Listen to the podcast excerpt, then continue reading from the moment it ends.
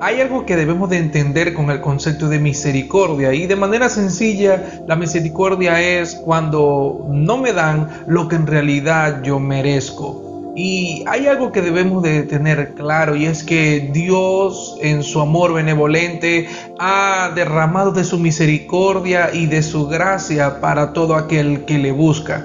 En el capítulo 55 de Isaías, versículo 1, él dice, a todos los sedientos, venid a las aguas, y los que no tienen dinero, venid, comprad y comed. Venid, comprad sin dinero y sin precio vino y leche. Qué asombroso que está diciendo, venid y comprad, comprad pero sin dinero. Y el Señor nos está hablando aquí en que si vas a poder, si vas a comprar, pero tú no tienes que pagar nada, porque ya Dios pagó el mayor precio. Ya Dios envió a su Hijo Jesucristo a morir en la cruz del Calvario para darnos la vida eterna. Y esa es la manera en cómo Él demostró su misericordia para con su creación.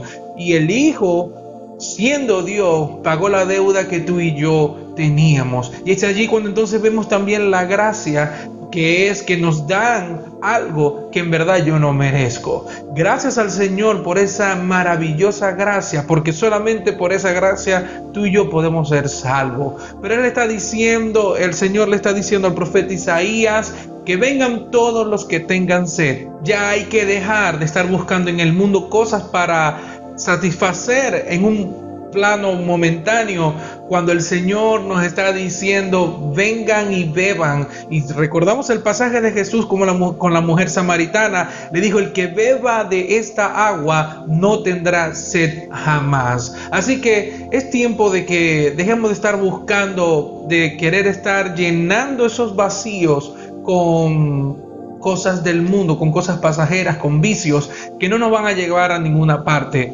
Acerquémonos confiadamente al trono de la gracia, compremos sin dinero y bebamos de esa agua que es abundante y que nos da para vida eterna en cada uno a cada uno de nosotros.